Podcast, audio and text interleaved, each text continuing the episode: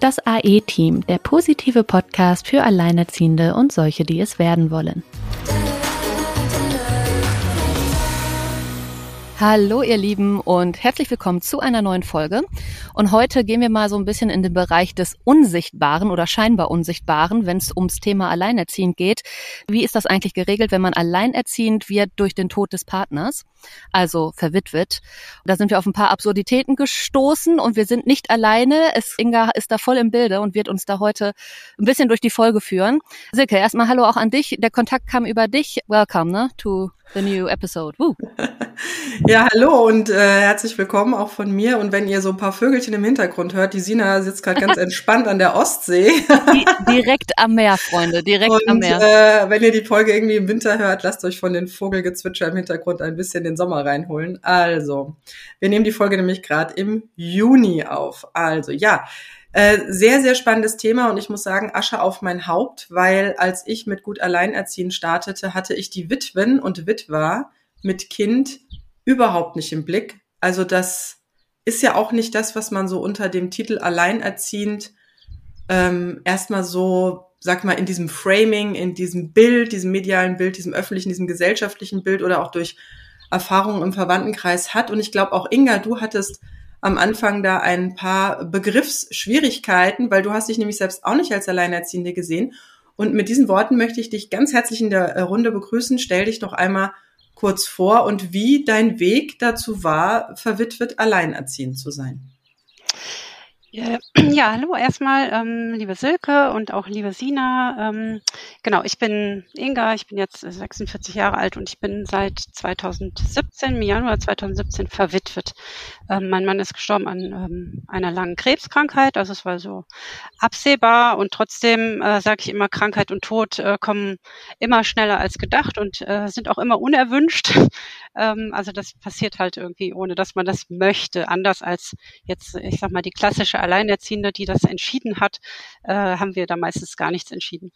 Genau, und äh, so ist es auch gewesen bei mir. Ich habe also ähm, tatsächlich das erste Jahr mit dem Erbe, mit der Erbabwicklung äh, zu tun gehabt und habe danach irgendwann im zweiten Jahr festgestellt, huch, äh, ja, ich bin ja eigentlich auch alleinerziehend.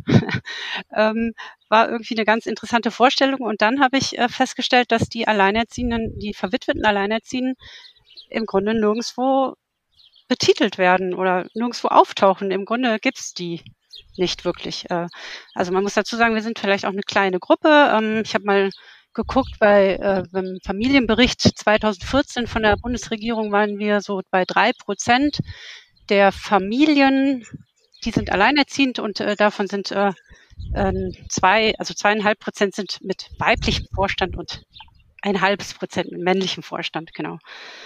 Ähm, und unser Thema, also worum es ja auch heute geht, ist ja meistens, also ist ja die, sind ja die Finanzen. Und ähm, das ist halt einfach so, dass dieses Thema Hinterbliebenenrente gleich zwei Tabuthemen gleichzeitig äh, trifft, nämlich eben die Finanzen und den Tod. Und da ja über beides kaum geredet wird, ähm, gibt es halt einfach unfassbar wenig Informationen über diesen frühen Tod, genau. Ja, und so ist es dir ja auch gegangen, oder? Du bist ja da irgendwie, also ich habe ja eingangs gesagt, ich möchte so ein bisschen mit so Vorurteilen aufräumen und ähm, wir hatten ja schon ganz oft dieses Vorurteil oder diese Erwartungshaltung, kann man es ja fast schon nennen. Ich, äh, ich bin dann alleinerziehend oder du hast jetzt gesagt, wenn man sich dafür entscheidet. Ich glaube, Sina und ich, wir haben uns nicht dafür entschieden. Wir sind da auch sozusagen reingeschmissen worden in dieses Szenario, ja. Aber es ist, denke ich, dann doch nochmal was anderes, wie wenn man einen geliebten Partner verliert, wobei das, äh, das, das geliebte Bild der heilen Familie ist ja dann auch futsch bei uns gegangen.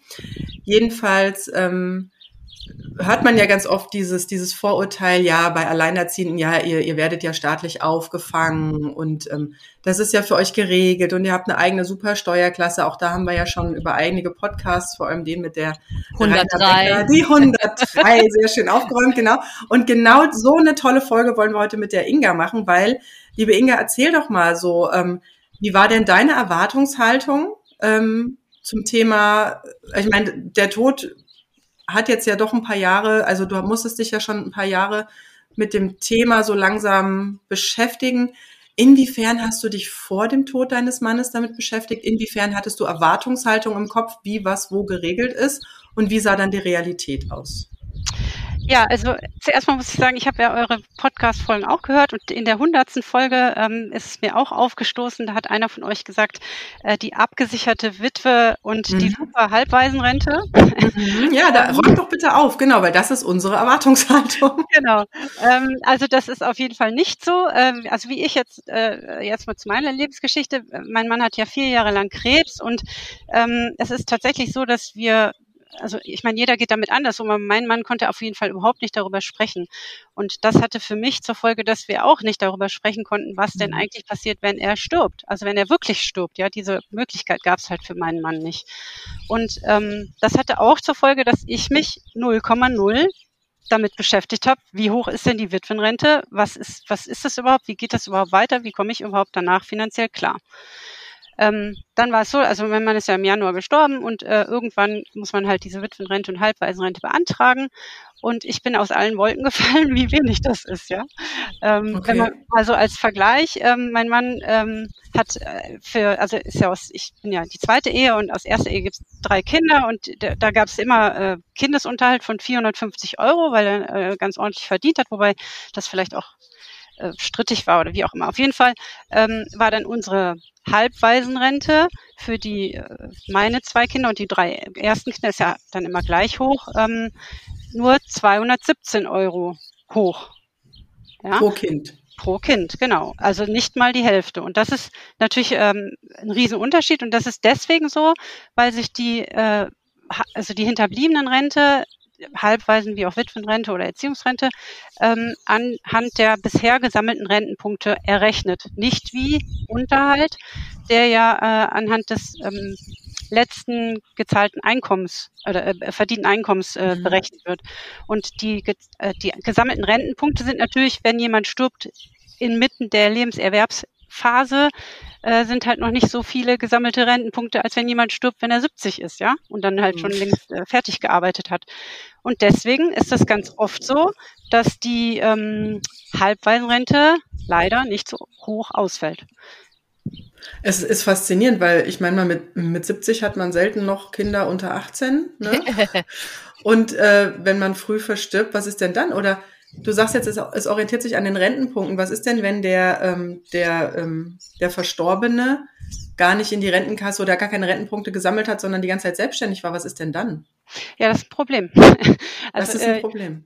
Äh, ich, also ich empfehle auch wirklich jedem, auch selbstständigen Leuten immer wieder freiwillig in die Rentenkasse einzuzahlen. Das ist äh, natürlich gemeinhin das, das Vorurteil, dass sich das nicht unbedingt lohnt, aber was die Halbwaisenrente angeht, lohnt sich das definitiv, weil man diese Rente kann man über keine private Lebensversicherung abdecken. Und mhm. die Halbwaisenrente, Halbwaisenrente wird ja netto ausgezahlt, anders als Witwenrente und Erziehungsrente. Die wird ja brutto ausgezahlt. Das heißt, diese 217 Euro, die wir am Anfang hatten, äh, sind tatsächlich netto fürs Kind. Also ist, so wie Kindesunterhalt, oder? Weil Kindesunterhalt ist ja, ja auch was, was ich direkt bekomme, kommt, was ja eigentlich genau, nicht mehr versteuert ist. Dann. Ja, jetzt nee. kommt die Einschränkung, bis das Kind 18 wird. Okay. Weil äh, die Halbwaisenrente ist ja auch eine Rente und es gibt ja die nachgelagerte Versteuerung und äh, nach dieser nachgelagerten Versteuerung ist jede Rente zu versteuern. Das heißt auch, die Halbwaisenrente ist auch zu versteuern. Das, der, der steuerliche Anteil richtet sich nach dem Jahr des Beginns der Rente ähm, ist also bei jedem anders, je nachdem, wann die Rente anfängt. Und ähm, wenn jetzt zum Beispiel das, die, also das Halbwe die Halbweise verdient ja normalerweise kein eigenes Einkommen, so dass es über diesem steuerlichen Freibetrag ist. Wenn aber zum Beispiel die Halbweise eine Ausbildung beginnt, gleichzeitig Kindergeld noch bekommt und dementsprechend auch Halbwaisenrentenansprüche hat und diese Halbwaisenrente dann noch bekommt, muss es und dann mit Ausbildungsgehalt und Halbwaisenrente über den Steuerfreibetrag kommt, muss es die Halbwaisenrente versteuern. Anders als Unterhalt. Wie lang wird denn diese Halbwaisenrente gezahlt? Ein Leben lang oder gibt es da auch äh, irgendwo eine Deckelung? Nein, da gibt es auch eine Deckelung. Also äh, im Grunde kann man sagen, äh, so ganz grob, solange das Kind äh, Kindergeld bekommt, ist, besteht ah, auch der okay. Halbwaisenrentenanspruch. Genau. Ja. Okay, das ist jetzt das Thema Halbwaisenrente. Also das ist ja das im Vergleich, was man als Kindesunterhalt klassischerweise kennt, wenn beide Elternteile, nennt man so schön, ja noch genau. da sind. Ähm, aber wie sieht das? Paar, ich ja? hätte noch ein Fun Fact oder zwei Fun Facts. Ja, ja, ein Fun Fact, hau raus. Ähm, also die Halbwaisenrente ist ähm, erst seit 2017 ähm, Krankenversicherungs- und Rentenversicherungsbeitragsfrei. Nämlich der Herr Hermann Beckmann hat damals irgendwie eine Petition gestartet. Über sieben Jahre lang hat er dafür gekämpft, dass die Halbwaisenrente nicht noch Krankenversicherung abführen muss, mhm. was ja ein totales Unding ist. Ja, also ja. Mhm. Äh, seitdem, seit 2017 ist sie also krankenversicherungsbeitragsfrei, aber also meine Kinder waren damals vier und sechs und sind eben nicht familienversichert, so wie andere Kinder Alleinerziehender, sondern als Rentner selbstständig versichert, aber kostenfrei. Mhm. Jetzt kann ich also zu irgendwelchen Veranstaltungen gehen und ähm, immer fragen, ob meine Kinder, Rentner auch äh, Rentenpreise bekommen. Finde ich auch. Ja. Ach so, weil sie Rentner sind. Ja, ja. stimmt. Das, das ist meistens nicht, weil die Rentnerpreise ja an irgendwelche Altersgrenzen ge gedeckelt sind, aber witzig ist es trotzdem immer wieder, wenn ich das frage. Bekommt man dann auch so einen Rentnerausweis oder, oder wie kann man sich das vorstellen? Ja, genau. Also ich habe äh, ich hab einen Rentnerausweis und meine Kinder auch. Genau. Und das die, krass. ja, ja, das ist total krass. Und ähm, noch ein Fun Fact oder ein, äh, also die die Fun Fact ist jetzt vielleicht übertrieben, aber die Halbwaisen können auch, äh, das ist wichtig zu wissen, äh, Unterhaltsvorschuss beantragen, wenn die ja, Halbwaisen meine Frage zu, gewesen. Mhm. zu gering ist. Genau. Also wenn jetzt zum Beispiel bei meinem großen Kind, der ist jetzt zwölf geworden, der ist ja unter der Grenze ähm, und da kann ich äh, Halbwaisen äh, Unterhaltsvorschuss beantragen. Genau. Aber, aber das, das wird dann sozusagen auch, das steht nämlich nirgendwo. Und auch ah, okay. auf der äh, ähm, Seite vom Bundesfamilienministerium äh, steht immer nur Trennungskinder oder wenn der Unterhaltszahlende nicht zahlt. Natürlich mhm. zahlt der Unterhaltszahlende bei uns nichts, beziehungsweise es wird ja gezahlt die Halbwaisenrente, aber wenn die halt zu niedrig ist oder das nicht ausreicht, dann kann man eben Unterhaltsvorschuss beantragen. Aber das ist auch was, was in meiner Facebook-Gruppe immer wieder vorkommt, dass die Leute das einfach nicht wissen und Unterhaltsvorschuss gibt's einfach nicht rückwirkend. Deswegen ah, äh, okay. äh, ist, ist, das ganz, ganz wichtig, dass man, dass man das nach außen trägt, dass es Unterhaltsvorschuss Unterhaltsvorschuss für Halbwaisen auch gibt. Aber das wird dann, also er, er, hat, aber diese Rente wird ja weiter bezahlt und dann wird sozusagen aufgestockt bis zum Unterhaltsvorschuss, also bis zum vollen Unterhaltsvorschuss oder wie stelle ich mir das dann vor? Ja, genau, genau. Also ah, ja. ähm, die Delia Keller hat ja diese Petition gestartet, wenn, wenn man Unterhaltsvorschuss bekommt, äh, dass man dann kein Kindergeld mehr bekommt, irgendwie mhm. so. Und genau. äh, bei uns ist es aber so, wir, ich bekomme also Kindergeld ganz normal, ich bekomme Halbwaisenrente und Unterhaltsvorschuss. Das ist bei uns wieder ganz anders. Ach so, du kriegst, warte mal, weil Unterhaltsvorschuss heißt ja eigentlich Kindesmindestunterhalt nach Düsseldorfer Tabelle, also diese erste Spalte ähm, beim kleinsten Einkommen. Genau. Minus ganzes Kindergeld. Genau. Das ist ja der Satz von dem Unterhaltsvorschuss. Genau. Und wenn der Unterhaltsvorschuss ähm, quasi, also wenn die Halbwaisenrente geringer ist als der Satz vom Unterhaltsvorschuss, dann kriegt man Halbwaisenrente und den Rest Unterhaltsvorschuss. Plus Kindergeld. Plus Kindergeld, genau. Wie lange hast du denn den Anspruch? Ich erinnere mich noch an die Folge mit der Katrin, die halt auch sagte, ja, die ähm, Witwenrente kriegt sie auch nur so lange, bis das ähm, älteste, nee, jüngste Kind äh, dann oder das Kind 18 ist, also bis es volljährig ist.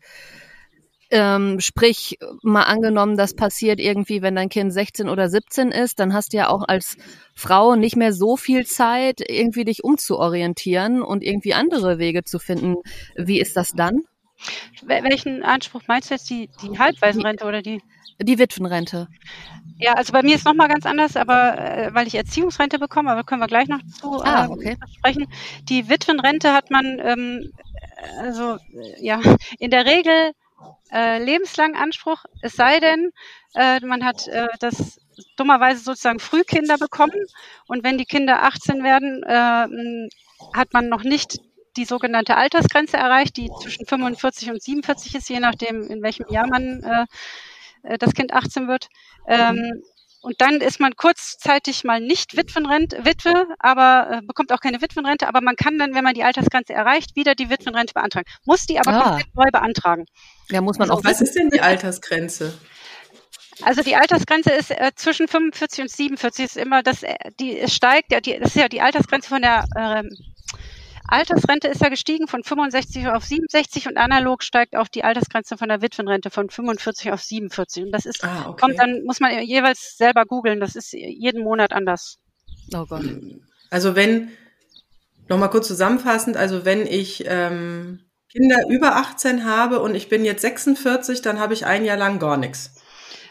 Ja, das kann vorkommen, ja. Oder also besser, also das Beispiel wäre besser, wenn du sagst, du bist 44, weil du bist auf jeden Fall unter der Altersgrenze. Ah, okay, 44, ja. Mhm. Ähm, dann kriegst du erstmal nichts, bis du die Altersgrenze erreicht hast und die Wit und, das ist ganz wichtig, die Witwenrente neu beantragst, sonst kriegst du auch wieder nichts. Wenn du die nicht beantragst und das nicht weißt zum Beispiel, kriegst du auch nichts mehr. Und lass mich raten, es ist genauso wie bei Alleinerziehenden, du weißt äh, nichts und keiner erzählt dir, wie es geht, oder? Genau.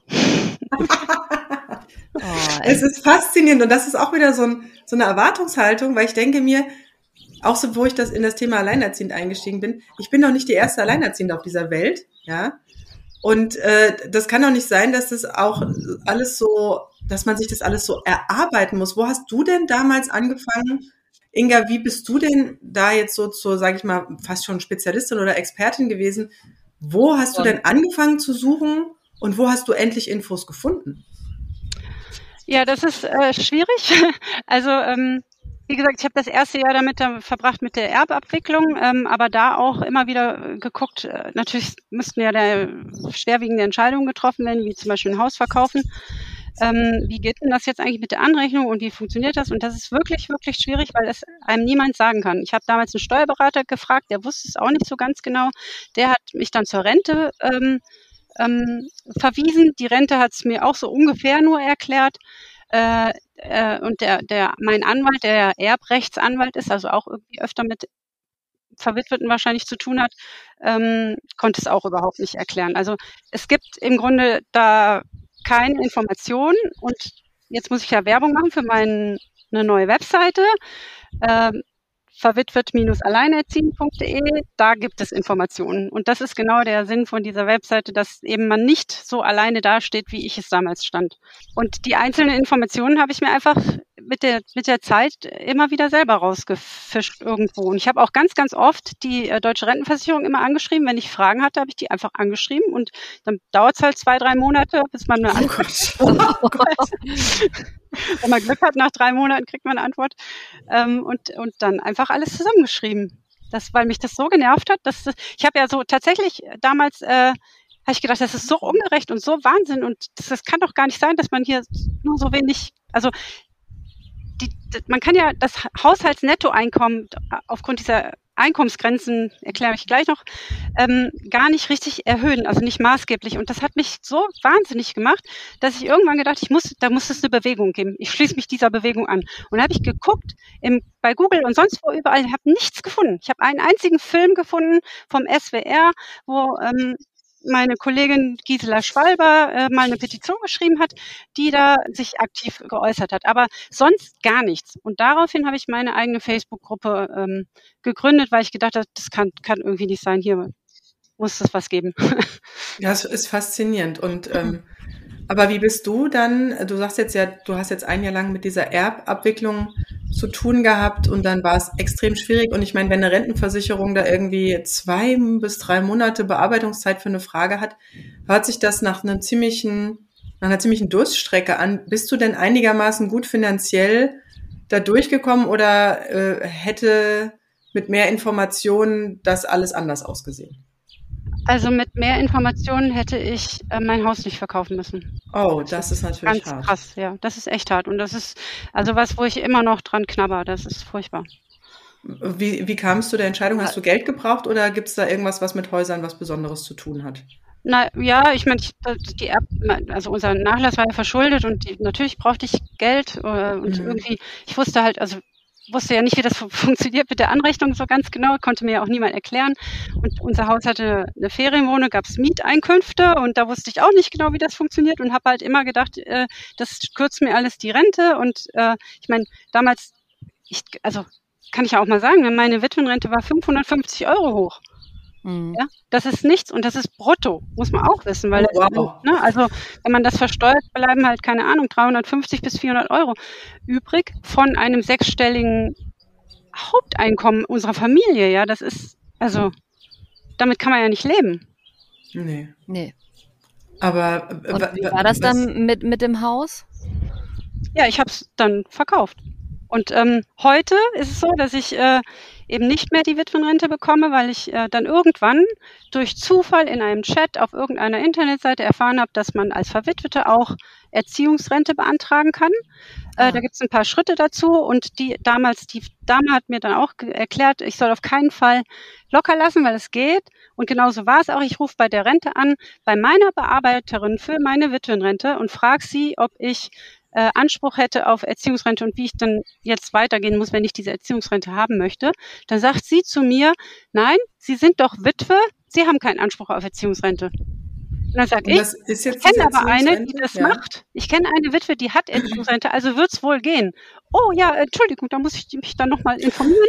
Er hat zwei Tage später angerufen, oh ja, es geht doch.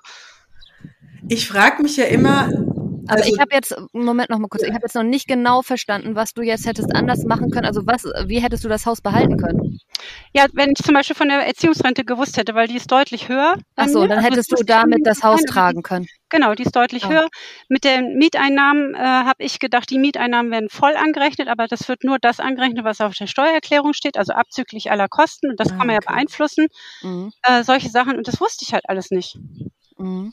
Und was ist jetzt diese Erziehungsrente? Wann bekommt man die? Wofür ist die überhaupt gedacht, wenn jetzt nicht für, für Witwen oder Witwer? Weil das Rente, also was ist der, dieser Grundgedanke dieser Erziehungsrente und was sind so die Voraussetzungen?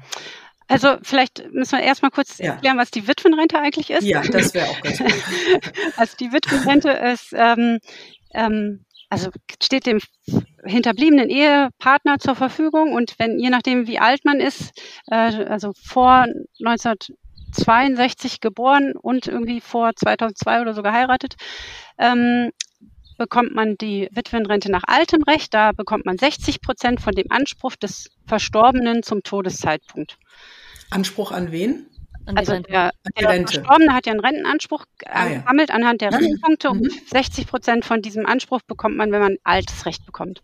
Mhm. Wenn man neues Recht bekommt, und das sind alle, die in unserem Alter so sind, ähm, hat man ähm, nur noch 55 Prozent Anspruch. Also die Rentenversicherung hat eine ähm, oder die Bundesregierung hat eine Rentenreform 2002 durchgewunken, die die damals 20-Jährigen, also die heute 40 und ja, Jüngeren, äh, betrifft, ähm, die, äh, die einfach die Witwenrente kürzt. Dann gibt es noch einen Abschlag dazu, einen sogenannten Abschlag. Also wenn derjenige stirbt, der unter 62 Jahre alt ist, also mein Mann ist mit 48 gestorben, da kriegt man nochmal einen Abschlag von minus 10,8 Prozent. Das heißt also, die 55 Prozent ist auch nur so ein bisschen augenscheinlich, eigentlich sind es noch weniger mhm. von dem Anspruch, den der Verstorbene zum Todeszeitpunkt hat. So, bei mir waren es eben 550 Euro. Und dann ähm, wenn man ähm, keine Kinder erzieht zum Beispiel, dann bekommt man nur die kleine Witwenrente und die hat nur 25 Prozent und ist auch begrenzt auf zwei Jahre. Also 2,50 Euro. Ja, ja so ungefähr, genau. Eine Kugel Eis im Monat, ja. oh Gott. Und die Erziehungsrente, die kann man, also die ist eigentlich gedacht äh, für Geschiedene, deren Ex-Mann verstorben ist weil die hinterbliebene Rente ist ja eine Unterhaltsersatzleistung und die soll ja quasi den Unterhalt, den der geschiedene Ex-Partner der noch lebenden geschiedenen Partnerin hätte zahlen sollen, ersetzen. So wie es ja bei den Witwen auch ist. Das ist ja eigentlich eine Unterhaltszahlung an die Unterhaltsersatzleistung an die, mhm. an die. Witwe. Ne? Ja. Und ähm, also bei der Erziehungsrente ist es ja so, bei den Geschiedenen, die haben das Rentensplitting in Form von dem Vorsorgeausgleich während der Scheidung ja durchgeführt. Bei den, bei den Witwen ist es so, die haben dann Anspruch auf die Erziehungsrente, wenn sie das Rentensplitting einzeln nach dem Tod durchführen. Also ich, der, mein Mann ist ja gestorben, der kann sich nicht mehr äußern, also habe ich das Rentensplitting durchgeführt.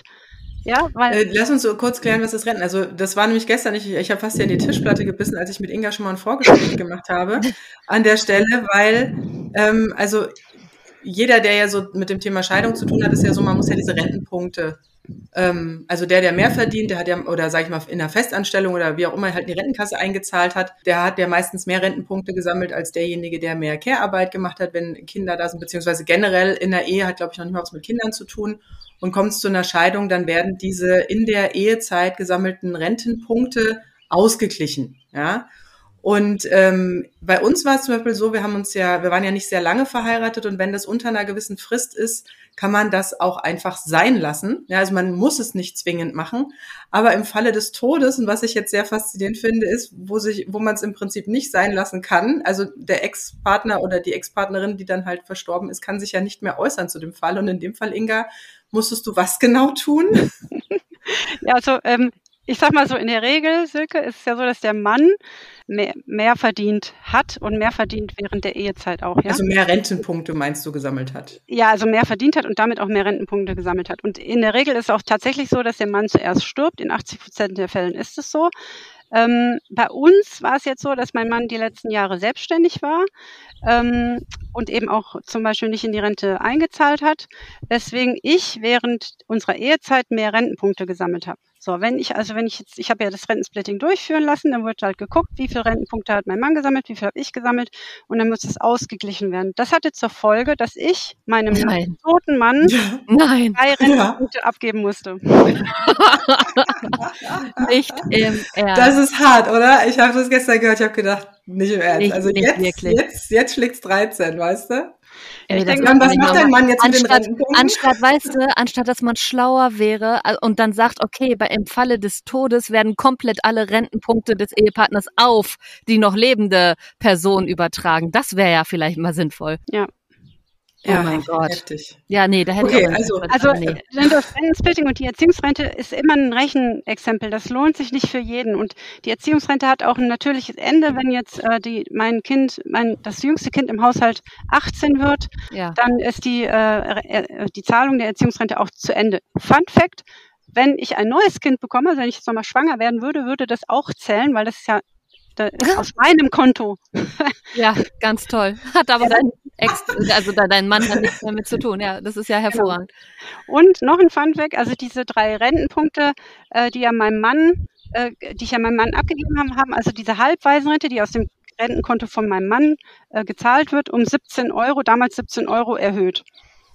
Ja, netto. Mhm. Für alle fünf Kinder übrigens. Okay. Ah, also es ist, äh, ist faszinierend. Ähm. Es sind so viele Zahlen. oh Mann, ey.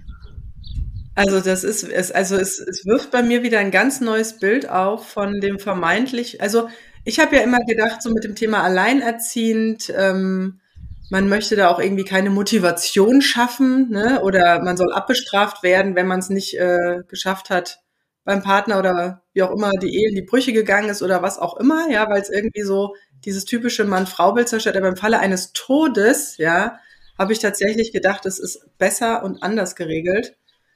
Also äh, im ersten Schritt stehen wir auch besser da, das muss man mal ganz klar sagen. Wir bekommen die Witwenrente oder die Erziehungsrente. Ja, das bekommt ihr nicht. Muss man einfach so sagen, da haben wir mehr Geld, fertig, ja. Aber dann kommt die Anrechnung dazu, da können wir gleich noch was zu sagen. Und ähm, dieser, dieser Vorsorgeausgleich, den ihr ja gemacht habt, der hat ja zur Folge, dass ihr in der, ähm, also ich sage jetzt mal, gewöhnlicherweise bekommt die Frau ja noch ein, zwei, drei, fünf Rentenpunkte von dem Mann, der während der Ehe mehr gearbeitet hat. Ähm, und die habt ihr in eurer Altersrente, in der Altersrente, also da sind die nicht kürzbar.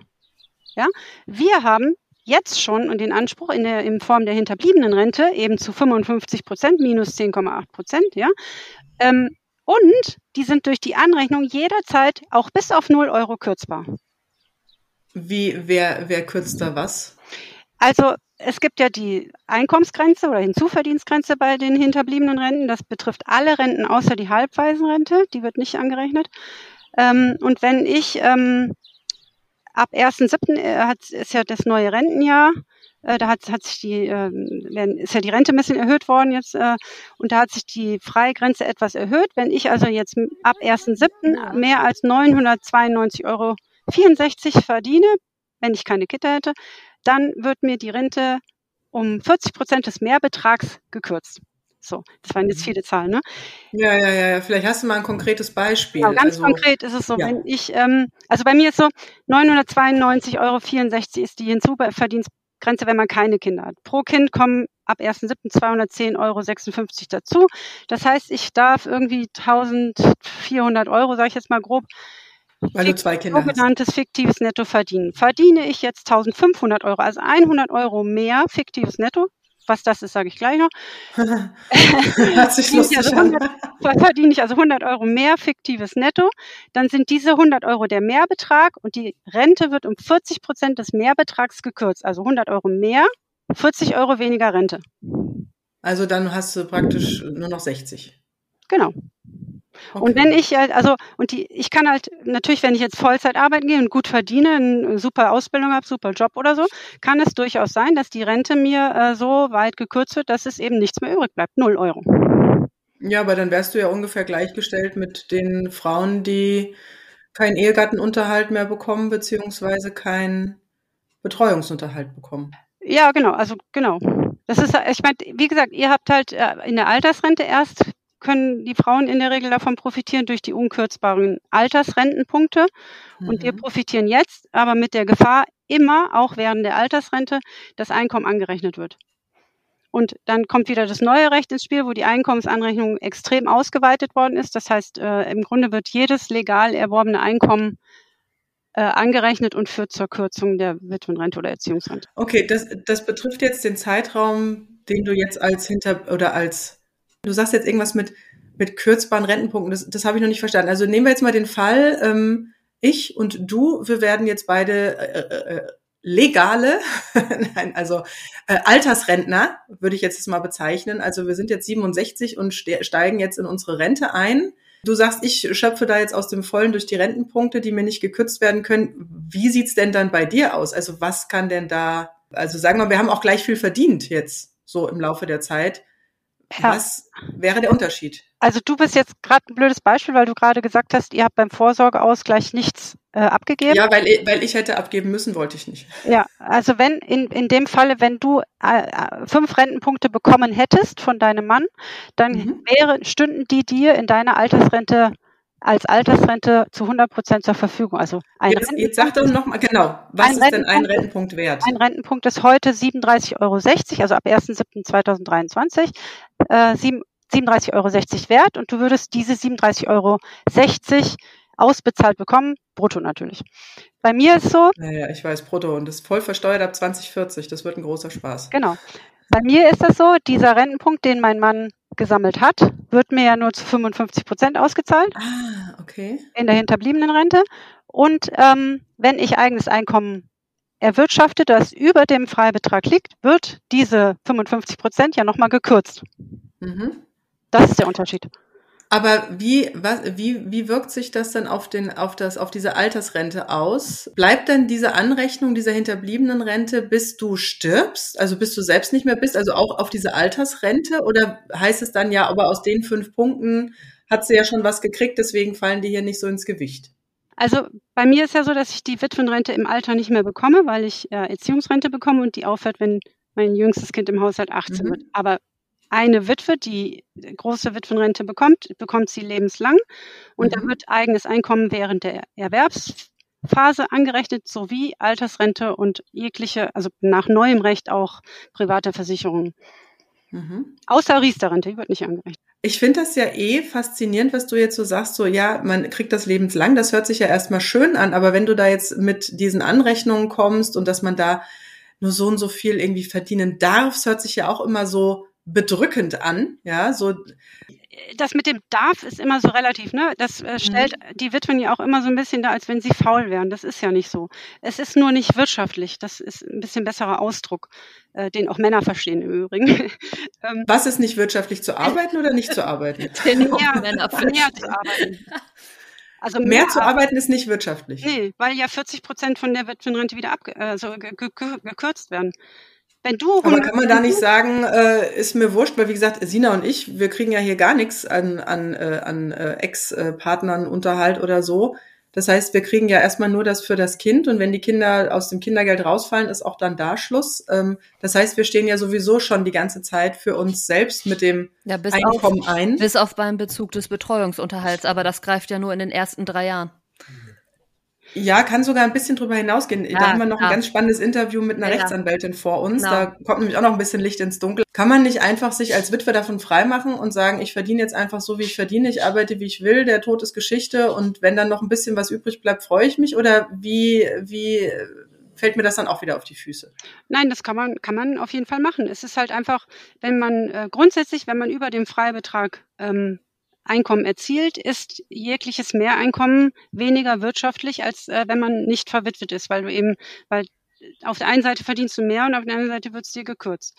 Und es, also was halt bei den Witwen tatsächlich so ist, ist, dass es auch ein sehr, sehr großes Ungerechtigkeitsgefühl auslöst, wenn die Witwenrente aufgrund von eigener Leistung sozusagen gekürzt wird weil ja die Witwenrente in der Regel durch kostenlose Care-Arbeit während der Ehe auch mit gemeinsam erwirtschaftet worden ist. Ja? Mhm. Mhm. Und wie gesagt, eigentlich war ja geplant, auch längere Zeit noch zusammen zu bleiben. Das heißt, da hätte man ja sowieso in einer Ehe ähm, hätte der Partner ja noch, wie gesagt, sein Einkommen erwirtschaftet. Also, ja, genau. also das, das, das stelle ich mir jetzt eigentlich so als Witwenrente vor, dass im Prinzip dieser Part ja aus seinen Töpfen geschöpft wird und einfach dir zur Verfügung steht, weil er einfach als Säule, als zweite Säule des Haushalts nicht mehr da ist. Ja, ganz genau. Aber im Prinzip ist es wieder eine totale Gängelei und äh, man ist immer so ein bisschen unter Aufsicht. Fühlt sich so an, oder? Ja, also die Aufsicht ist der nächste Punkt. Ne? Ähm, also die Gängelei, ja, das ist, ähm, ist absolut der Punkt. Ähm, äh, man soll ja laut Bundesregierung auch äh, eigenes auskömmliches Einkommen erwirtschaften, äh, wird aber im Grunde daran gehindert, weil die Hinzuverdienstgrenze so niedrig ist. Also dazu muss man vielleicht auch wissen, die Hinzuverdienstgrenze ist eingeführt worden 1986. Ähm, als äh, damals äh, beschlossen worden ist, dass Witwer auch Renten bekommen sollen, Witwerrente. Damals haben ja die Männer keine Witwen, also Witwerrente bekommen. Ähm, und dann ist gleichzeitig eingeführt worden die Hinzuverdienstgrenze, damit die Rentenversicherung nicht überlastet wird. Ähm, Was wieder die Frauen trifft. Genau. Und ähm, die, damals war das so, dass der ähm, notwendige Selbstbehalt ungefähr bei 900 D-Mark lag und äh, dann ist, also das war der Vergleichswert dazu und da, dann ist das festgelegt worden in Rentenpunkten. Also die Hinzuverdienstgrenze mhm. ist 26,4-fache des Rentenpunktes hoch. Das macht heute eben diese 992 Euro aus. Wenn man sich dann mal anguckt, wie hoch heute der notwendige Selbstbehalt ist, nämlich bei 1370 Euro, dann steht es in keinem Verhältnis mehr. Mhm. Ja, der Gedanke war, wir koppeln das an die Rentenpunkte, weil die Rentenpunkte jeweils mit der Inflation steigen. Und damit haben wir auch eine steigende Hinzuverdienstgrenze. Geklappt hat es aber nicht, weil diese zwei Vergleichswerte so weit auseinanderklaffen im Moment, dass das, das geht unter keine Kuhhaut mehr. Echt? Ja, und dagegen gehst du ja auch so ein bisschen vor, oder? Ja. Probierst es zumindest. Ich habe gesehen, wir haben ja gestern mal auch über deine Website geguckt, wo du ganz viele Informationen bereitstellst und die verlinken wir auch hier in den Show Notes. Also jeder, der sich da betroffen beziehungsweise informationssuchend ist und genau wie Inga auf der Suche, äh, findet da wirklich ganz wunderbare Hinweise, wahrscheinlich auch eine Möglichkeit, mit dir in Kontakt zu treten. Und da waren wir auf deiner Webseite und da habe ich gesehen, dass du da auch schon sehr, sehr viele Petitionen gestartet hast. Also da habe ich irgendwie, es war eine nach der nächsten. Wie erfolgreich sind die denn gewesen? Also ich habe in der Summe mit meiner ähm, Hauptkollegin sozusagen Birgit äh, Reimann ähm, schon vielleicht so 25 Petitionen geschrieben. Äh, die erste Petition habe ich geschrieben tatsächlich in 2017, in dem Jahr, wo mein Mann gestorben ist. Ähm, die hatte auch einige ähm, zu, zu, also Stimmen bekommen und ähm, aber diese Hinzuverdienstgrenze ist so fix in den Gedanken der Politiker, dass da besteht keine Hoffnung. Also ich gehe geh da trotzdem gegen an, weil ich es einfach ungerecht finde und weil es äh, zu niedrig ist. Aber die Politiker wollen das nicht ändern. Was sie angenommen haben als erwägenswert, äh, Ausschuss, das, äh, du meinst Ablage P? Nein, äh, ja, vielleicht auch das. Aber also der Petitionsausschuss muss ja prüfen, ob die Petition äh, ähm, rechtens ist sozusagen. Äh, das hat der Petitionsausschuss bei einer Petition bei mir gemacht und hat gesagt, das ist zwar rechtens, alles gut so, aber sie ist trotzdem erwähnenswert, erwägenswert und deswegen würden wir sie so, wie sie ist, dem äh, Bundesministerium für Arbeit und Soziales, also Herrn Heil, äh, weitergeben. Das ist passiert, ich glaube, 2000. Ähm, 2019 oder 20 und seitdem ist natürlich nichts mehr gehört. Worum, ging's in, worum ging es in dieser Petition? Ähm, ich habe ja eben gesagt, der, der Freibetrag ist 6, das 26,4-fache des Rentenwertes und in der Petition geht, geht es darum, dass dieser Freibetrag, der einem, einer Witwe noch zugewilligt wird für pro Kinder, Kindergeld und halbweisen berechtigtes Kind, der liegt bei 5 des 5,6-fachen des Rentenwertes. Also ab 1.7.2023 wäre das 210,56 Euro, die wir mehr verdienen dürfen, ohne dass uns was eingerechnet wird. Und da habe ich gesagt, das ist zu niedrig, weil eine Vollzeit-Kindergartenbetreuung in meinem Ort übersteigt schon diesen Freibetrag. Wie soll ich das machen? Hm. Ah, ist äh, also auf jeden Fall kennst du dich sehr gut mit den Zahlen aus. Also du hast dir ja so krass hier äh, aus der Hose gezogen. Irgendwie zack, da und da 5,6. Also ich glaube, so tief bin ich noch nie in die Rente eingestiegen, obwohl ich mich da auch informiert habe. Ähm, aber das ist auch wirklich die größte Herausforderung von der ganzen, ähm, von der ganzen Sache, wenn der Partner stirbt. Also diese Trauer ist ja der eine Punkt, das ist das ganze emotionale Thema haben wir komplett ausgeklammert heute. Ja. Aber ähm, dass dieses neue finanzielle Leben, was einen dann trifft, das ist so krass anders als alles, was man vorher erlebt hat und, und ja, einfach auch wissenswert. Ich habe schon mal eine Folge, äh, also so, so ein Videofolge gemacht, weil ich einfach sage, äh, es müsste ein Schulfach geben, das nennt sich Finanzen, Steuern und Versicherung. Ja, das sagen wir auch immer. Ja, das sagen wir ja? auch immer. Also was ist ja. der Unterschied zwischen einer Finanzierung von einer Waschmaschine oder einem Haus? Oder was ist, warum die Rentenversicherung? Oder was, was ist das eigentlich alles? Was ist das mit den Steuern, nachgelagerte Besteuerung? Was bedeutet das eigentlich? Mhm. Ja, ja da, es, es fehlt in den, in den Schulen sowieso an allem, was irgendwie fürs Leben wichtig wäre. Auch also außer, sich selbstständig machen. Ja, außer, außer irgendwie lesen, rechnen, schreiben, ne? Aber womit man sich dann da jahrelang beschäftigt, also die, da könnte man echt andere Inhalte noch einbringen. Ich suche Aber, immer noch die Anwendung für binomische Formeln. Ja. nee. Aber äh, wie viele Stellen waren denn das, die du da ja im Prinzip kontaktieren musstest, sowohl für deine Rente wie auch die Halbwaisenrente, wie auch Unterhaltsvorschuss in, in einem Fall? Erziehungsrente. Genau, also wie viele verschiedene Stellen sind das, die du da angelaufen bist? Na, im Grunde ist es äh, die deutsche Rentenversicherung, aber die mit dem Problem halt, dass sie wirklich drei Monate braucht, bis sie antwortet. Aber wenn sie antwortet, wissen sie schon, was sie tun, oder?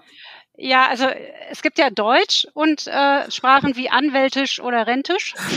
Juristisch. Juristisch, genau. Äh, also wenn man, wenn man das verstehen kann, diese Sprache, dann wissen sie schon meistens, was sie tun. Also es gibt einen Fall tatsächlich, wo sie es nicht tun und der ist auch ganz interessant, außer Fun Fact. Wir hatten das bei uns in der Facebook-Gruppe, dort eine geschrieben, sie hat eine riesige, eine ähm, Lebensversicherung, keine Risikolebensversicherung, äh, abgeschlossen vor 2005. Äh, die ist ja dann, wenn, wenn die Auszahlung ist, äh, steuerfrei. Mhm. Und äh, sie überlegt jetzt, ob sich das noch lohnt, da weiterhin einzuzahlen, weil sie wissen muss, wie die denn später, wenn die in 20 Jahren ausgezahlt wird, ähm, angerechnet wird an die Witwenrente. Und das ist tatsächlich was, was keiner in der deutschen Rentenversicherung uns bis jetzt richtig beantworten konnte. Weil, also die Aussagen sind zwischen äh, wir wissen es nicht ganz genau, anwältisch, ja. Äh, und, äh, wir nehmen dafür, übernehmen dafür keine Verantwortung, heißt das. genau. Und der ganze Betrag, also der volle Auszahlbetrag wird angerechnet. Das würde bedeuten, dass man mindestens ein Jahr lang keine Witwenrente be bekommt. Oder die dritte Aussage ist, äh, nur die Zinsen werden angerechnet.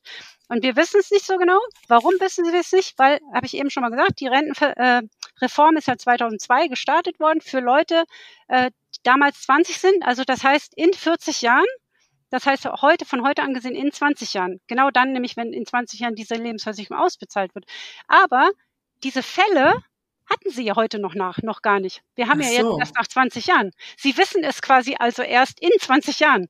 Aber es muss doch dafür eine Grundlage geben, die man. Ja, gibt es bestimmt, aber sie wissen es halt nicht so genau. Also das ist ja Beweis dafür, dass es so komische Aussagen, oh mein Gott. dass sie es eigentlich auch nicht genau wissen. Ja, allein schon dieses, okay, bist du dann geboren und bist da und da äh, geheiratet, hast du die und die Regeln, bist du irgendwie einen Tag später geboren, andere Regeln.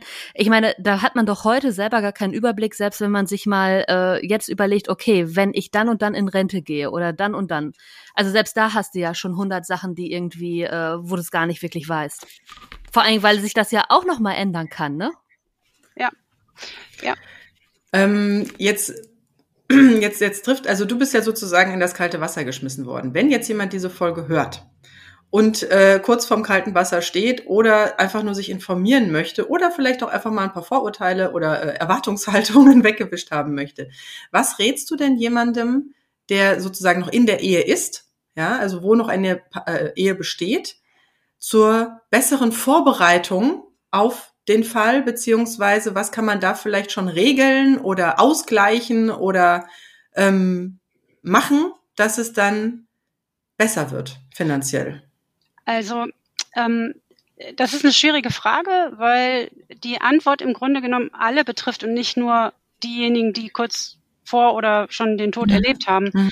Ähm, in einer Familie sollte auf jeden Fall über Versicherungen gesprochen werden, äh, ganz konkret über Risikolebensversicherung und über Eigentum, mhm. äh, die Absicherung des Eigentums, weil das, die Absicherung des Eigentums, also die Immobilie mietfrei wohnen, ist eine der wenigen Möglichkeiten für Hinterbliebene tatsächlich entscheidend mehr Netto im Portemonnaie zu haben. Ah, das wird nicht angerechnet. Also mietfrei wohnen ist ja mietfrei wohnen. Also ja, ja, genau. Halt, ne? Aber dann, aber mietfrei wohnen heißt ja, die Immobilie ist schon abbezahlt, genau, oder? Genau. Aber wenn ich jetzt noch, wenn der Kredit noch läuft, wie wird es dann da aussehen? Ja, dann läuft der Kredit noch. Das ist äh, okay. unabhängig davon. Also das ist anders okay. als bei, ich sag mal, ich habe mal gehört, Väter können sich ja so schön rechnen manchmal, ne, dass da äh, kann man nichts drehen und wenden bei der hinterbliebenen Rente. Da zählt mhm. ein Einkommen und ganz, also anders ist es eigentlich sogar so, wenn man vermietetes Einkommen hat und das hat Verluste, äh, weil man keine Ahnung renoviert hat oder saniert hat, mhm. dann äh, sind die Verluste kein Einkommen. Also auch wenn man 20.000 Euro Minus hat in der Steuererklärung, ist das zwar steuerlich gut, aber für die hinterbliebenen Rente ist das, hat das keinen Einfluss. Da hat man kein Einkommen, null, und mhm. wird angerechnet. Hat man 20.000 Euro plus, wird es angerechnet. Ah, okay, verstehe. Und ähm, ich habe bei dir auf der Seite dieses lustige Wort ähm, Gender Survivors Gap gelesen. Vielleicht erklärst du mir das nochmal. das ist eins meiner Lieblingswörter. ähm, es gibt ja diesen Gender Pension Gap und Gender Pay Gap. Äh, in der Regel äh, verdient der Mann mehr und hat also während der Lebenserwerbsphase mehr Geld und hat aber auch ähm, in, in der Altersrente mehr Geld. Und der Gender Survivors Gap ist äh, wahrscheinlich eine Erfindung von mir, also ich habe es mal noch nirgendwo gesehen. ähm, aber in der Witwenrente ist es eben genau umgekehrt. Also dadurch, dass ja der Mann mehr verdient hat, in der Regel, ähm, hat er als Verstorbener auch höhere Rentenansprüche. Also das heißt, die Witwenrente für die Frau fällt höher aus als die Witwerrente. Ah, okay, also wenn sozusagen die Frau vorzeitig verstorben ist, hat der Mann da nicht so viel von. Genau. Wie jetzt genau. andersrum genau. im klassischen Fall, man verdient mehr, ja. Genau. Ah, das ist dein Gender Survivor Gap. Ganz schön, weil das zum ersten Mal so ist, dass die Frau tatsächlich einen Vorteil hat. Ah, ah jetzt habe ich es verstanden. auch Motivation für die Männer, dass die Männer auch während der Lebenserwerbsphase schon dafür sorgen, dass ein gleichberechtigtes Einkommen da ist, damit sie, falls die Frau zuerst verstirbt, äh, nicht so blöd dastehen. Ah, das habe ich verstanden. Ähm, ja, das waren jetzt unglaublich viele Infos und ich sehe und höre, was du da für einen Wahnsinns äh, Wissens äh, äh, ja, Aufbau betrieben hast. Ähm, ja, deswegen. Du hast noch einen Fun Fact ja, ja, komm, gib, gib uns noch zum Schluss, weil wir sind ja schon fast am Ende der Folge. Hau noch mal ein paar geile Funfacts raus. also ein schöner Funfact ist die, sind die Corona-Gelder, ähm, die ja ausgezahlt worden sind letztes Jahr. Du meinst das Elternschweigegeld oder gibt's da was anderes? Ja, also genau. Ich habe mal gehört, dass das Leute so nennen, Elternschweigegeld, ähm, was ja sich geschiedene Menschen oder ähm, äh, also Menschen, die wo zwei Leute noch Eltern da sind, äh, sich teilen mussten. Das ja, auch wenn es keine Betreuung so. gab, ja. ja. bei uns, also wir, ich habe immer die vollen ähm, Corona-Gelder bekommen. Mhm. Ähm, ich habe auch, äh, letztes Jahr gab es doch einen, ich weiß gar nicht mehr genau, wie es hieß, äh, wenn man eine Arbeitsstelle hat, hat der Arbeitgeber einem ein Corona-Geld ausgezahlt, ich glaube von 300 Euro. Und wenn man, ja, da sind wir nicht so drin, weil wir beide nicht in der, in der Festanstellung sind. Aber ich habe auch was gehört, da gab es nochmal irgendeinen so Ausgleich, ja. Genau, und dann, jetzt hört zu, ähm, wenn man Rentner war, hat man auch diese 300 Euro bekommen, weil man ja, weil die Bundesregierung ja irgendwann festgestellt hat, dass die äh, Rentner ja irgendwie zu kurz gekommen sind am Anfang. Ne? Mhm. Das heißt, im Dezember wurde mir nochmal 300 Euro ausgezahlt und Und das ist jetzt echt cool. Deinen Kindern, oder? Genau. Meine Kinder sind ja. ja. auch Rentner. Das war lange Zeit unklar, ob das so ist, aber dann hat die Rentenversicherung ja festgestellt, oh, sind ja auch Rentner, also müssen die Kinder auch nochmal 300 Euro ausgezahlt kriegen. Also ich stelle mir das total strange vor, wenn du Kind bist und Rentner. Ich weiß nicht, das ist irgendwie so Belly Button, irgendwie Benjamin Button, so ich bin noch klein, aber ich bin schon Rentner, ich weiß nicht. Was macht das mit deinen Kindern? Also gibt's da irgendwie oder ist es völlig normal? Ja, ich, die kennst ja nicht anders jetzt, ehrlich gesagt. Ja. Es ist schon, also Rentner, es ist so. Es schmeißt auch hier nochmal ein komplettes Bild um, weil bei Rentner hat man ja immer ganz klassischerweise mhm. diese äh, älteren Herrschaften in lebensbejahendem Beige. ja. Auch wieder ein wunderbares Vorurteil. Ja. Gibt bestimmt auch ganz wunderbare andere Farben. ja. Ja, hast du noch einen Fun Fact? Ähm, nein, also Nein. außer eben, ah. habe ich ja schon gesagt, Erziehungsrente für Verwitwete geht immer nicht, ne? Sagen die bei der Rentenversicherung. Okay. Das ist nicht nur mir passiert, das passiert sehr, sehr oft immer noch. Ähm, Aber wie ist es jetzt, wenn deine Erziehungsrente ausläuft, weil dein jüngstes Kind 18 wird und du auch nicht nochmal ein neues da hinterher wirfst? ähm, Dann heirate ich wieder neu. Äh, echt? Äh, also, deine Erziehungsrente läuft jetzt aus. Ähm, naja, also Kannst du dann wieder in dieser Witwenrente reinswitchen oder bist nein. du dann tatsächlich bis nein. zur Alterseintrittsstufe von, was weiß ich, 67 dann ohne Witwenrente? Also aus Sicht der Rente habe ich ja das Rentensplitting durchführen lassen. Das heißt, ich habe mich in der Rente scheiden lassen. Und äh, wenn ich bin also jetzt in der aus Sicht der Rente eine geschiedene Frau und deswegen kann ich auch nicht wieder zurück zur Witwenrente. Ich bin ja keine ah. Witwe mehr, weil ich bin geschieden. Ähm, ah, du hast dich von deinem Toten, bis dass der Tod uns scheidet. Vielleicht gibt das auch noch so. genau. Nein, ich habe äh, mich tatsächlich deswegen dafür entschieden, weil, weil das also für mich natürlich sehr viel mehr ist, die Erziehungsrente, weil es deutlich höher. Das ist nicht immer so, das muss man sich ausrechnen. Äh, davon hängt auch ab, also ne, wie klein die Kinder sind, ob man das machen will oder nicht, wie lange hat man also diese Zahlung. Ähm, aber ich habe es auch deswegen gemacht, weil ich danach ähm, eine gewisse Freiheit verspüre, ja, wieder normal ja. zu verdienen, ja. Ohne ja, das ist das, was ich so mit dieser Gängelung meinte. Das genau. fühlt sich so an, wie man ist zwar, man hat zwar seinen Partner verloren, aber man ist irgendwie, also, ich meine, wir, wir, wir Alleinerziehende kennen ja diese Gängelung mit diesem, also es geht zwar nicht um unser Einkommen, ne, beim Kindesunterhalt geht es ja nicht um unser Einkommen, sondern nur um das, äh, was der andere Elternteil im Prinzip bezahlen muss aufgrund seines Einkommens. Aber selbst da ist man irgendwie so, da, da, da ist so viel, was halt noch an dieser alten Beziehung und diesem alten Partner hängt, ja, finanziell und auch in der Kommunikation, ja.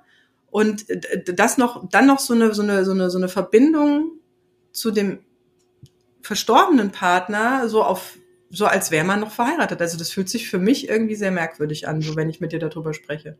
Ja, also ich bekomme ja Erziehungsrente und bin deswegen nicht mehr verheiratet. Deswegen ist das bei ja. mir nicht so. Aber Gängelung empfinde ich trotzdem. Und zwar in dem Sinne, dass ich äh, der Rente jedes Jahr mein Einkommen mitteilen muss. Und zwar alle Einkommensarten äh, sehr genau und sehr pünktlich. Ja, ja da wollte ich dich eh noch fragen, was da für eine Bürokratie und Formalitäten dahinter stecken an das der ganzen ist der Horror. Sache. Also ich kann nicht warten, bis ich meine Steuererklärung ähm, also meine Steuererklärung ah. 22 habe ich fertig, ja. weil also das Rentenjahr fängt ja immer am 1.7. an, geht bis zum 30.6. Und warum, warum, warum? Warum nicht am 1. Januar? Ja, also ich glaube, das hat eben genau diese Gründe, weil die Rente, also die hinterbliebene Rente angerechnet wird aufgrund des Einkommens von 2022, also von dem mhm. Steuerjahr davor. Ah, okay. Das heißt, ich habe sozusagen ein halbes Jahr Zeit, um meine mhm, Steuererklärung mhm. zu machen und alles fertig zu machen, damit ich dann auch pünktlich der Rente meine Einkommen mitteilen kann, damit die zum 1.7. wiederum meine Rente wieder entsprechend äh, kürzen oder anpassen. Immer gleich so schwarz malen. Ja. ah, ah, also das, ah, okay, ich verstehe, ja. Also es ist auch nicht so, dass es dann gleichbleibend ist, sondern das wird dann jedes Jahr wieder aufs Neue ja. berechnet. Das war übrigens auch eins von den Learnings, dass ich äh, ganz am Anfang ich gedacht, ja gut, diese 550 Euro Witwenrente, die habe ich jetzt immer. Ja, und mhm. das ist ja gar nicht so. Also wenn ich mehr verdiene, habe ich sie eben nicht mehr. Mhm. Aber dann bist du sozusagen erstmal, wenn die, wenn die Erziehungsrente vorbei ist, ähm, bist du sozusagen wieder ein freier Mensch. Genau. ein auf dich selbst gestellter, für dich selbst sorgender freier Mensch. Oh, aber du hast ja gesagt, wenn man, wenn man, ach so, aber wenn du dann die normale Altersrente erreichst, dann giltst du auch einfach ganz normal als, als du oder, oder kommt da irgendwas wieder mit dem verstorbenen Partner rein? Nein, nein, also äh, grundsätzlich ist ja so unabhängig von dem, welche Wit also welche Rente man erhält, ist man steuerlich gesehen nach zwei Jahren nach dieser äh, Witwen-Splitting äh, ist man ein, eine ledige Person äh, beziehungsweise mhm. alleinerziehend, äh, wenn man Kinder hat. Und das bleibe ich auch. Und äh, also bei mir ist halt so, dass ich mich tatsächlich darauf freue, ab äh, 2030 dann wieder auch Vollzeit arbeiten zu gehen, damit ich halt auch ordentlich Rentenpunkte wieder sammle für meine eigene Altersrente. Das ist ja der mhm. Plan, weil das ist genau die, das ist ja die Rentenfalle, sage ich immer dazu. Ne? Was, was passiert, wenn ein, also Fälle wie ich, ich bin mit 40 Witwe geworden, darf jetzt noch diese 1400 Euro ungefähr verdienen. Äh, wenn dann ähm, in, sag ich mal, fünf Jahren oder acht Jahren, zehn Jahre meine Kinder dann keine äh, äh Halbwaisenrente mehr bekommen, dann habe ich diese, den gesenkten Freibetrag, von dem ich eben erzählt habe, diese 992 Euro plötzlich. In der, mhm. also das ist ja mhm. wirklich die Falle, ja, in der Zeit, wo ich rein zeitlich die Care-Arbeit in Erwerbsarbeit umtauschen kann, mhm. wird mir die Witwenrente früher gekürzt. Mhm. Das ist so irre. Und was Aber machen die Leute? 85 Prozent von äh, den Leuten in meiner Facebook-Gruppe ähm, würden jetzt oder später mehr arbeiten, wenn es keine Hinzuverdienstgrenze geben würde oder diese steigen würde. Mhm. Das heißt, mhm. die Leute passen tatsächlich ihre Arbeitszeiten an, ja. die hinterbliebenen Rente an. Und ja, wenn in diesem Zeitpunkt dann, wenn die Kinder aus dem Haus sind, gehen die weniger arbeiten könnten ja, es muss ja, es muss ja jetzt passen, das ist es ja. Wie viele genau. Jahre hast du dann insgesamt nicht voll gearbeitet? Hast du dir mal die Rentenpunkte ausgerechnet, die du eigentlich äh, dadurch, dass du so gegängelt wirst, äh, da eben dann nicht einsammeln kannst? Weil ich meine, das macht man ja jetzt zu dem Zeitpunkt, weil es jetzt gerade mit kleinen Kindern lukrativer beziehungsweise wirtschaftlicher ist einfach. Ja. Genau. Nee, aber wie viele Jahre sind? Nicht, aber das ist sicher, sicher ausschlaggebend. Wisst ihr denn, wie viele Rentenpunkte man bekommt pro Kind von der Rente?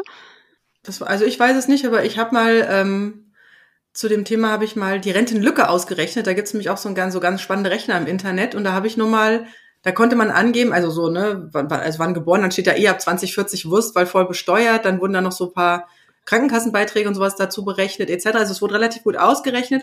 Und dann habe ich mal, da gab es so einen Schalter, da gab es Kinder ja oder Kinder nein. Da ging es noch nicht mal um die Kindermenge. Und der Unterschied bei mir zwischen Kinder ja und Kinder nein waren in der Rente, glaube ich, 30 äh, Euro. Ja. Also ähm, wenn also die Kinder vor 1992 geboren sind, bekommt man zwei Rentenpunkte. Das ist ja bei uns jetzt wahrscheinlich nicht der Fall. Nee, und wenn die Kinder danach geboren sind, bekommt man drei Rentenpunkte pro Kind. Das mhm. muss man sich jetzt mal vorstellen. Also drei, drei Rentenpunkte pro Kind? Nee, da wären es aber mehr. Da war das irgendwas anderes. Jedenfalls da hat sich minimal ausgewirkt. Ja, jetzt muss man sich halt vorstellen, im Moment ist ein Rentenpunkt, äh, also ab 1.7.2023 ist ein Rentenpunkt in Ost und West. Rentenangleichung hat äh, stattgefunden, endlich gleich viel. Nämlich Na, nach wie vielen Jahren äh, Nämlich 37,60 Euro wert, das heißt drei Rentenpunkte, knapp 100 Euro. Ist, ist der Rente, ist unserem Staat die Erziehung von einem Kind wert. Mhm. Ja, ich habe äh, ich hab vor kurzem mal diesen, also was heißt vor kurzem, müsste jetzt schon, äh, da war letztes oder vorletztes Jahr habe ich mal diesen diese Rentenkontenklärung gemacht. Ähm, also im Prinzip so auch die Erziehungszeiten und dass man Kinder hat, das weiß die Rente. Komischerweise, die wissen alles von dir, wo du was wann eingenommen hast, aber diesen Fakt wissen sie irgendwie nicht. Ja, und ich ja. glaube tatsächlich, dass da viele ist auch ganz ähm, wichtig, den Rentenantrag für Ki also die Kindererziehungszeiten muss man aktiv eingeben bei der Rente. Das ja. wissen die sonst nicht, ne? Ja, ja, genau, genau. Das, das wissen sie irgendwie nicht. Äh, ja. Die können sich das nicht irgendwie denken oder du kriegst irgendwie ein Pauschal oder irgendwas. Nee, das wissen sie alles nicht, witzigerweise. Und da ähm, ähm, waren es dann, also das war, das war ein Witz. Das sind wahrscheinlich genau diese 200 Euro, von denen du jetzt redest, weil ich habe ja zwei Kinder. Das kann sein. Genau, da habe ich auch gedacht, so ja, ich lasse es jetzt mal klären. Und ich habe ja so viel äh, ne, ich habe zwei Kinder bekommen, ich konnte in der Zeit ja auch viel weniger arbeiten und so. Ja, wenn man dann bedenkt, ja. dass die, die Bertelsmann-Studie, äh, die kennt ja sicher auch, hat ja festgestellt, dass Frauen mit dem ersten Kind 40 Prozent weniger Lebens mhm. Lebenserwerbseinkommen äh, generieren, mit dem zweiten 8, 54, glaube ich, Prozent, mit dem dritten 68 Prozent. Wenn man sich dann überlegt, du hast zwei Kinder geboren, kriegst 200 Euro mehr, aber hast doch von deinem Lebenserwerbseinkommen mhm. 58 Prozent eingebußt, ja? Ja. Das steht doch in keinem Verhältnis. Also Nein. Also, tut's auch nicht. Also weißt du, eigentlich müsste es schon bei Eheschließung vorher, müssten eigentlich Leute, die heiraten, äh, unterschreiben, dass sie all diese Informationen haben und kennen. und trotz es ja. trotzdem tun. Ja. Oder auch beim, beim Kinderzeugen. Im übrigens. Standesamt muss eine Risikolebensversicherung für, je, für beide Personen abgeschlossen werden. Ja, und ein Care-Ausgleich von Anfang an, ne? Ja, absolut. Ja. Das ist Mir ist unglaublich. gerade noch irgendwas zur Bertelsmann Stiftung eingefallen, aber ich, ich suche noch den Faden, aber wir sind jetzt, glaube ich, eh schon relativ am Ende. Ich Ja. gucke mal, ob ich noch kurz finde. Warte mal kurz. Ähm, Nee, ich bin hier, ich bin, ich bin tatsächlich auch ein wenig schockiert. Man merkt es daran, dass ich relativ wenig gesagt habe. ja, du hast, dich, du hast dich gar nicht so aufgeregt, wie ich es jetzt erwartet hätte. Äh, ja, äh, parallel musste ich hier zwischendurch den Ton ausschalten, weil mein Kind hier äh, irgendwie Krach gemacht hat und sowas. Also zwischendurch war ich auch mal kurz abgelenkt, aber ansonsten bin ich einfach nur fassungslos. Aber es passt wirklich ins Bild, ne? Ja, also, leider, es, leider. es ja. ist eigentlich nur noch so ein stilles, ja, gut, okay. Es ist nur noch dieses, ja, passt Äh, einfach. Es passt zu dem, wie alles andere auch geregelt ist. Ich möchte ja tatsächlich entschieden gegen dieses Bild angehen, was es äh, in der Öffentlichkeit über die Witwe gibt. Ja, also es gibt ja entweder die armen Rentner, ja, die Flaschen sammeln gehen, oder die arme Alleinerziehende, die im Bürgergeld ist, oder es gibt eben die reiche Witwe, äh, Mhm. immer eine Frau, ne, die sich aufgrund der Witwenrente, äh, aufgrund der eingezahlten Beiträge des Mannes sozusagen ein schönes Leben im abbezahlten Heim macht. Ja, Und das Mhm. finde ich einfach unfassbar. Das ist dieses, deswegen ist auch viele Männer äh, ähm, äh, finden die Anrechnung total gut und total richtig. Und ich finde das eben überhaupt nicht richtig, weil die Frauen mit jeder äh, kostenlosen Care-Arbeit äh, dafür gesorgt haben, dass die Männer so viel einzahlen konnten. Und da, die Ja. haben alles Recht, diese Rente auch anrechnungsfrei zu bekommen.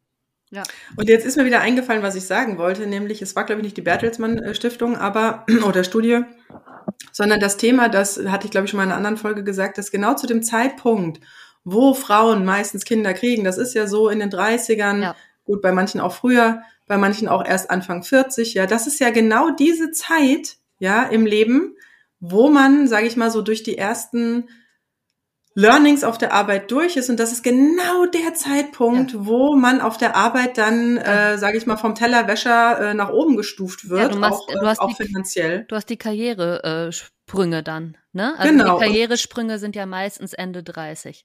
Ja, genau. Und dadurch, dass du halt dank Care-Arbeit von diesem, von diesen Stufen ja äh, nicht profitieren kannst oder äh, zumindest nach unserem Wertesystem nicht profitieren kannst, weil ich denk mal, die einen tun was für die Wirtschaft und die anderen was für die Zukunft der Gesellschaft. Mhm. Das finde ich gleichwertig. Deswegen sollte man hier dann das entsprechend mitbekommen. Und wenn man dann als Mutter ähm, wieder einsteigt oder zumindest der, der mehr Care-Arbeit gemacht hat, kann ja auch der Mann sein, dann entsprechend danach auch höher eingestuft wird. Aber tatsächlich gibt es auch hier Studien, die besagen, dass dann ähm, genau in dieser Zeitspanne, ja, wo die Kinder, wir mal, so bis so 10, 12, dann sind sie ja so aus dem Gröbsten raus und Frauen steigen dann auch wieder mehr ins Berufliche ein, ähm, dass die Frauen dann teilweise niedriger wieder einsteigen als zu dem Zeitpunkt, wo sie rausgegangen sind und äh, die Männer zu dem Zeitpunkt teilweise dann schon das zwei- bis dreifache verdienen von dem, was sie zu dem Zeitpunkt hatten, wo die Frau schwanger wurde. Und das ist wiederum was, wo ich sage, das äh, passt von vorne bis hinten auch hier nicht zusammen,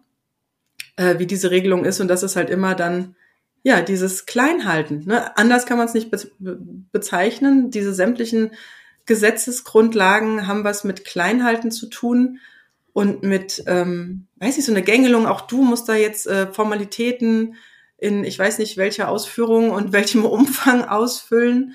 Ähm, das muss man ja erstmal alles verstehen. Also das ist ja auch nicht für jeden. Ja. Ja. Also ich höre hier nur noch betretes Schweigen auf bei meinen äh, Gesprächspartnerinnen. Deswegen, ähm, liebe Inga, herzlichen Dank, dass du heute bei uns warst, dass du da Licht ins Dunkel gebracht hast, dass du da wirklich sehr gut informiert bist. Ähm, wie gesagt, wir verlinken deine, was habe ich jetzt gehört, eine Facebook-Gruppe hast du, du hast einen Insta-Kanal und du hast eine Website. Ähm, wie findet man die nochmal? Vielleicht sagst du da nochmal kurz, wie, wir, wie man dich finden kann und ansonsten findet ihr diese Infos auch in den Show Notes. Ja, also bei Facebook und Instagram bin ich unter gerechte Hinterbliebenenrente ähm, zu finden. Die Website habe ich jetzt genannt, verwitwet alleinerziehend, weil es ähm, das Thema im Moment auf jeden Fall für mich besser trifft und die gerechte Hinterbliebenenrente immer so ein bisschen sperriger Begriff ist. Ja. Ich kann das nur nicht. Witwenrente umbenennen, weil die Erziehungsrente dann nicht inkludiert werde. Ah, okay. wäre, deswegen muss es Hinterbliebenenrente sein. Aber es ist tatsächlich ein Begriff, nach dem jetzt nicht unbedingt gesucht wird. Ne? Also Mhm. deswegen verwitwet alleinerziehend oder gerechte Hinterbliebenenrente. Ein Gedanke ist mir gerade noch gekommen, wo du dieses äh, Thema hattest, die, die reiche Witwe, die da äh, mietfrei so auf den Rentenpunkten ihres Mannes äh, ihr Lebensabend bestreitet. Das ist ja so ein, da sind wir bei so einer Art Framing, ja. Und ich erinnere mich dran, als meine Eltern sich haben scheiden lassen. Damals ging es noch um das Schuldprinzip. Da musste man ja noch vor der äh, vor Gericht klären, wer schuld ist und der, der schuld ist, der zahlt. Ja?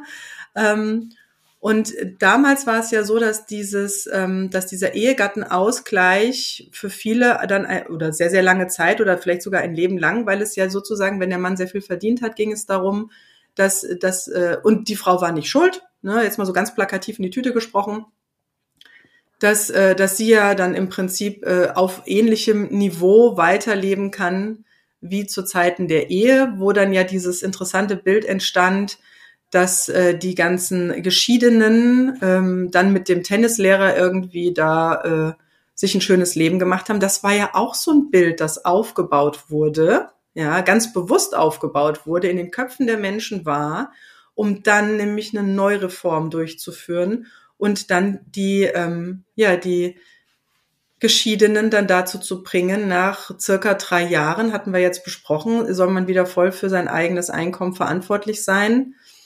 Und ähm, das finde ich jetzt auch wieder faszinierend, dass hier, wie gesagt, was Ähnliches ähm, gemacht wurde und dann eine Neureformierung einfach dann auch als sehr positiv von manchen gewertet wird, die gar nicht verstehen, wie die ganze Gesetzesgrundlage ist. Ja. ja. Ja, gut. Mit diesen Worten äh, wünschen wir euch ein, äh, ja, was, wo auch immer ihr gerade seid, einen schönen Tag, eine schöne Woche, einen schönen was auch immer. Ja. Inga, ähm, vielen Dank, dass du da warst und da mal Licht reingebracht hast. Ich bin gespannt, was kommt. Also äh, meldet euch gerne bei uns. Ne? Uns erreicht ihr um, immer unter aeteampodcast.gmail.com oder auch auf Instagram. Ähm, ich kann mir durchaus vorstellen, dass es vielleicht die ein oder andere gibt, Inga, die auch gerne mit dir da in Kontakt kommen würde. Ähm, genau, die Kontaktdaten habt ihr jetzt. Ja, herzlichen Dank, dass du da warst. Ja, herzlichen Dank, dass ich da sein durfte. Hat mir sehr viel Freude gemacht. Bis dann. Ciao. Macht's Ciao. gut. Tschüss. Das war das AE-Team, der positive Podcast für Alleinerziehende und solche, die es werden wollen, mit Sina Wollgramm und Silke Wildner.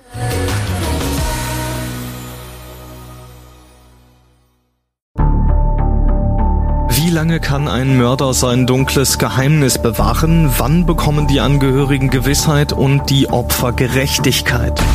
Jedes Jahr werden bei der Polizei rund 100.000 Menschen als vermisst gemeldet. Drei Prozent davon, also 3000 Menschen, bleiben länger als ein Jahr verschwunden. Einige werden nie wieder gesehen. Seit gut drei Jahren arbeitet die Polizei in NRW mit sogenannten Cold Case Units. Das sind Abteilungen, die wirklich nur damit beschäftigt sind, Mordfälle zu bearbeiten, die teilweise seit Jahrzehnten ungeklärt sind. Ich bin Mike Mattis, Radioredakteur und News Anchor und ich spreche mit Ermittlern über diese Fälle. In meinem Podcast Licht ins Dunkel, Cold Cases und ungeklärte Vermisstenfälle von hier beleuchten wir gemeinsam mit Profilern, Staatsanwälten und Mordermittlern Cold Cases und ungeklärte Vermisstenfälle aus ganz Deutschland. Immer in der Hoffnung, dass Angehörige endlich Gewissheit und die Opfer Gerechtigkeit bekommen. Licht ins Dunkel. Cold Cases und ungeklärte Vermisstenfälle von hier. Eine Produktion von Mike Mattis und der Podcastfabrik.